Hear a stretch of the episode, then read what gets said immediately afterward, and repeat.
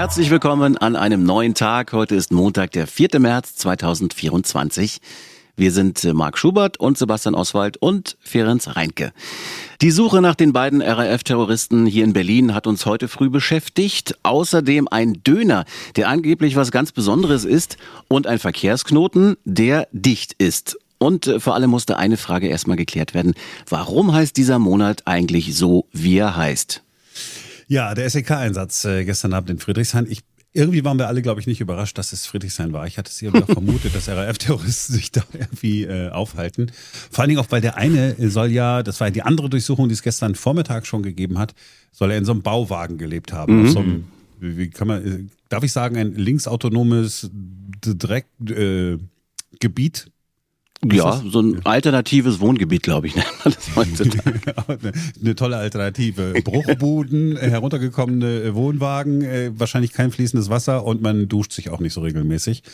Ähm, den Wohnwagen haben sie, glaube ich, jetzt abtransportiert oder so, habe ich, äh, hab ich gehört. Weggeschafft. Erst haben sie nach Sprengfallen gesucht, ganz intensiv, und dann haben sie ihn weggeschafft. So, naja. Die, die werden jetzt analysieren und werden dann feststellen, ja, wir haben hier DNA-Spuren äh, von RAF-Terroristen und es war alles nicht so sauber. also äh, nehme ich mal an.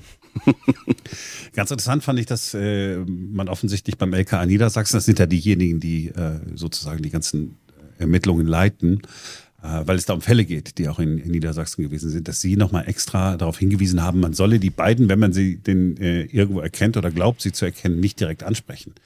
Okay. Würde irgendein Mensch, also würdest du auf den Gedanken kommen, einen RAF-Terroristen anzusprechen und sagen, sag mal, bist du nicht der RAF-Terrorist?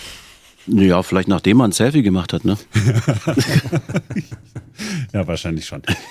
Wir lachen jetzt und äh, als ich das heute früh in den Nachrichten äh, hatte, es ist natürlich ein ernstes Thema. Aber was man ja immer wieder sagen muss, die beiden, also RAF, müssen wir nicht drüber reden, sind mhm. Terroristen, gar keine Frage. Aber die beiden, äh, die da jetzt noch gesucht werden, sind ja nicht diejenigen, die für Morde äh, verantwortlich sind, nach all dem, äh, was man jetzt weiß. Das heißt, die mögen zwar gefährlich sein, aber es ist jetzt nicht so, dass man, ja, dass man in, in Panik irgendwie äh, verfallen müsste, wenn man auf die Straße geht. Mhm. Gut, jetzt hast du ne, von diesem Wagen da erzählt, aber es gab ja noch das in der Grünberger Straße, diesen Einsatz dann noch später.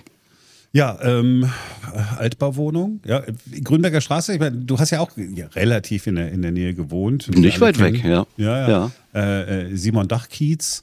Ähm, ich, da habe ich mich schon gewundert, weil ich hätte eigentlich, also für mich war klischeehaft, klar, in so einem Bauwagen irgendwo, weißt du, wo Recht und Ordnung nicht mehr gelten und wo die Polizei auch nicht reingeht, wenn man sagt, nee, mit dem wollen wir nichts zu tun haben.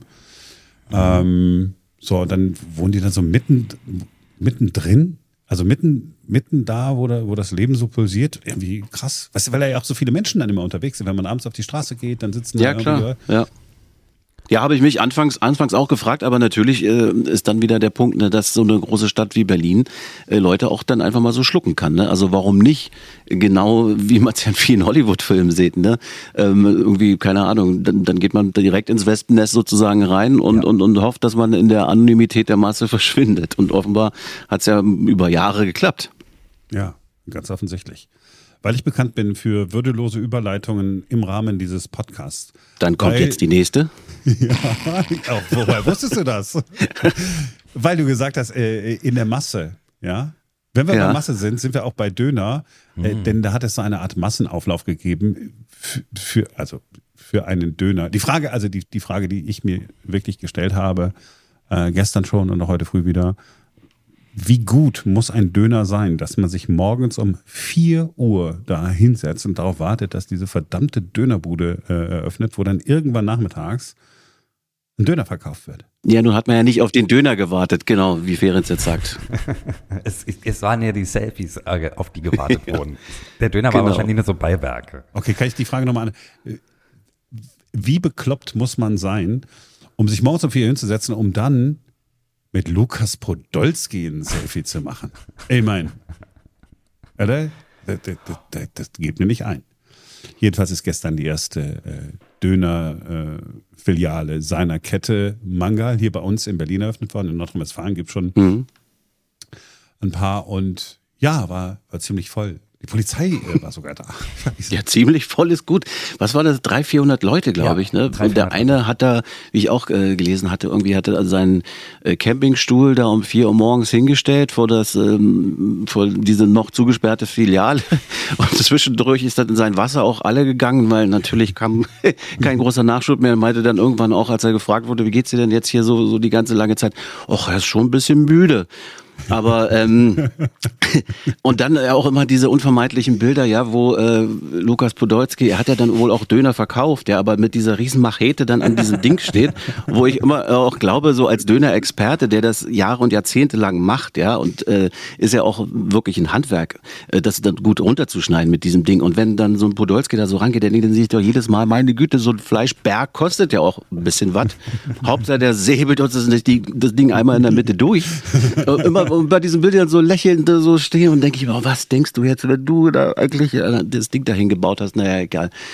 Äh, ja, wird man sehen. Also am Ende des Tages, du, wenn das Ding gut schmeckt und, und das da preislich irgendwie in dem Rahmen ist, also er ist ja ein bisschen günstiger noch als in seinen anderen Filialen, die er ja schon hat, ne? Irgendwie paar Cent, irgendwie 57 kostet der jetzt, glaube ich, ja, oder? genau. Unser Berlin-Reporter Christian Fuchs ist ja heute früh am Morgen nach dem Großereignis da gewesen, wo äh, Poldi jetzt in Döner macht. Hier gab es nämlich echt lange Schlangen gestern und die Leute haben tatsächlich schon seit morgens gewartet, obwohl eigentlich äh, das erst 14 Uhr hier losgehen sollte. Sie mussten noch ein bisschen länger warten. Der Flieger hatte ein bisschen Verspätung. Lukas Podolski kam erst so gegen 16 Uhr an.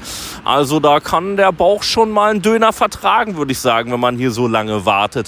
Die meisten waren auch wegen dem Döner da, aber vor allen Dingen wegen Lukas Podolski. Na klar, der hat dann noch ein paar Autogramme gegeben. Ein paar Leute wollten sich noch ein Trikot von 2014 vom Weltmeister signieren lassen und so.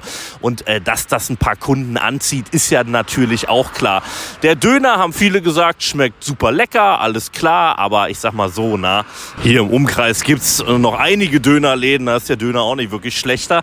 Wie das dann ist mit der Konkurrenz, das muss ich dann mal zeigen. Ne? Der Markt regelt, würde ich sagen. Der Preis ist auf jeden Fall günstiger als der Döner von den Podolski Dönerläden in Köln. Da kostet er nämlich 97, hier kostet er 57. Schon mal das erste Zeichen, dass das hier äh, um den Dönerplatz rund um Kotti ein ziemliches Hauen und Stechen ist. Mal gucken, ob er sich da durchsetzen kann. Ich fand am interessantesten an dieser ganzen äh, Poldi und sein Döner-Geschichte, dass ich ja am Anfang geglaubt habe, ah, okay, ja, Poldi, ach, guter Geschäftsmann, er ist ja offensichtlich nicht so, der war ja noch nie so blöd, wie alle mal gedacht haben, dass er ist. Mhm. Guter Geschäftsmann, hat sich da einen echten, äh, ein cooles Dönerrezept ausgedacht. Nee, Ende vom Lied ist, wir alle sagen, das ist der Poldi-Döner, der ist irgendwo in Köln äh, in eine Dönerbude gegangen, hat gesagt, boah, der ist aber lecker. Dann hat der Typ gesagt, ja, finde ich auch. Hör mal, ey, du bist doch Poldi. Weißt du, sollen wir nicht gemeinsame Sache machen? Du steigst bei mir ein, weil ich will sowieso ein bisschen größer werden. Hat Poldi gesagt, ja, weißt du, was machen wir? Der Poldi, der ist überhaupt kein Poldi, der ist einfach Investor. Das ist ungefähr so, als würde ich mir eine Tesla-Aktie kaufen und dann würde man sagen, ach, guck mal, jetzt ist er Elon Musk. Aber hast du dann im Ernst eine Sekunde lang gedacht, dass sich Poldi ein Dönerrezept überlegt hat? Ernsthaft, ja? Ja, habe ich. Ich habe wirklich gedacht, Aha. dass Poldi gedacht hat, okay, ich, die, die, Döner, die ich so äh, gegessen habe, mir fehlt da was. Mir mhm. fehlt da irgendwie ein bisschen. Ein bisschen Piment d'Espelette noch oben auf den Rotkraut. Mhm. Keine Ahnung, was du da in Frankreich immer isst. Ich habe keine Ahnung, was das ist, wovon du da sprichst. Aber nein, dass man irgendwie sagt, so, ach, guck, irgendwie so, so. Ach guck mal, eine Soße oder irre, habe ich wirklich gedacht. Ja, nee, oder seine nicht. polnischen Vorfahren, äh, Kielbasa oder wie heißen diese, diese Würste da? Irgendwie sowas. Mhm. Nee, aber äh, trotzdem ja ganz schlau von ihm, das Geld zu nehmen, da reinzustecken und äh, Angeblich hat er ja sein Vermögen inzwischen auf über 200 Millionen Euro steigern können, auch dank der Dönerboden. Also die Zahl konnte ich heute erstmal gar nicht glauben. 200 Millionen, Wahnsinn. Ja, aber jetzt, mhm. aber der, der, er ist der Schlaue und wir sind die Dummen. Warum haben wir keine Dönerbude aufgemacht? Ah, gut, weil wenn jetzt Sebastian Oswald sich mit der Machete äh, an den Fleischspieß gestellt hätte, alle hätten gesagt, guck mal, der Bekloppte. Was macht der blonde Mensch an dem Döner? Das kann doch nicht schmecken. Ist der aus Schweden? Ja, nee. wahrscheinlich hätte ihn noch keiner gekauft, wenn er nur 4 Euro gekostet hätte wie früher. Aber ähm, ja, auf, auf jeden Fall spannend und wir, wir werden das beobachten. Irgendwann muss ich ihn auch mal kosten. Also gestern war es mir zu voll, da bin ich nicht hingelaufen. Ja, und alle, ich habe ja tatsächlich manchmal, manchmal weiß ich auch nicht, was ich in meiner Freizeit so mache. Ich habe ja YouTube-Videos von Menschen gesehen, die bei Poldi mal einen Döner gegessen haben. Und niemand, niemand war dabei, der gesagt hat, oh mein Gott, what a Döner das ist the best Döner ever. Sondern alle gesagt, ja, ist halt Döner. Ne? Ganz okay, Fleisch ne? in der Mitte und so und äh, Salat auch und Soße ist auch dabei. Äh, ja. Und äh, das in, in, in, in Weißmehlbrot. Also Was du aber, Marc, ganz am Anfang gesagt hast, äh, die Schlagzeile habe ich eigentlich vermisst in irgendeiner Zeitung heute. Auflauf für einen Döner. Wäre doch auch ganz schön Ah, gewesen, oder? ah, jetzt, Verstehst ah, du? Wegen Essen. Zweimal Ah, Essen. Auflauf. Ah. Auflauf für einen Döner. Oder ich hätte eher so vermutet, dass die BZ sowas macht wie Dönerwetter. Auch nicht schlecht, oder? Auch schlecht. Doch, nicht schlecht. Okay. Gut. Also, wir alle hassen Straßensperrungen, natürlich. Aber wir wollen auch alle perfekte Straßen und deswegen wissen wir, dass wir durch die Sperrungen durch müssen. Und so richtig durch muss man äh, an der Landsberger Allee durch eine Sperrung. Genau, äh, an der Landsberger Allee für mehrere Monate wird da alles dicht sein und unseren Berlin-Reporter Christian Fuchs haben wir natürlich heute früh genau dorthin geschickt äh, und er hat sich das Ganze mal angeschaut, kurz bevor alles äh, gesperrt worden ist. Na, das kann ja was werden, sagt der Berliner. Ne? Momentan können sie hier noch durchfahren, aber die Absperrungen, diese Verkehrsbarken, die stehen hier schon an der Seite. Dann werden die ab 9 Uhr auf die Straße gestellt und dann kommen sie hier nicht mehr durch. Der Marzahner Knoten ist ja der Bereich hier, wo sie von der Märkischen Allee auf die Landsberger äh, rüberfahren können. Die geht ja hier über die Märkische Allee drüber, also wie, fast wie so ein Autobahnknoten, muss man sagen. Und es ist auch wirklich so stark genutzt. Das ist hier eine sehr, sehr stark frequentierte Ecke.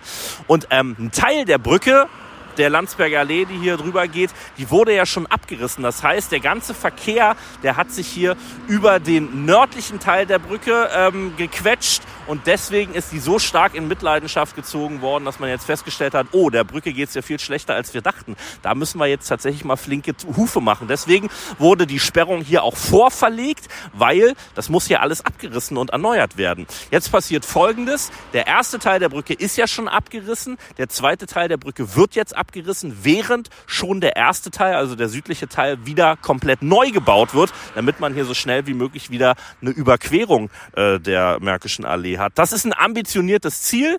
In drei Monaten will man das schaffen. Also pack mal's, Leute. Ja, äh, wunderschön. Simone ist heute nicht da gewesen, aber virtuell äh, da gewesen. Sie muss ja quasi virtuell auch immer da sein, weil es gibt ja Fragen, die vielleicht die Welt bewegen. Manchmal äh, niemanden bewegt, bis man die Frage dann gehört hat. Und heute ist äh, die Frage, die Simone äh, beantwortet hat, warum heißt der März eigentlich März? Das ist relativ einfach erklärt. In diesem Monat beginnt der Frühling, alles grünt und blüht so langsam wieder auf, die Erde erwacht zu neuem Leben. Und deshalb wurde dieser Monat im alten Rom nach Martius, Mars benannt, der nicht nur der Gott des Krieges, sondern auch der Fruchtbarkeit war. Hierzulande sagte man lange Zeit Frühlingsmonat, Märzen, Lenzing, Lenzmond oder auch Lenzmonat. Sebastian, Mensch, Ja. äh, das war's zum ersten Mal mit dir äh, für heute.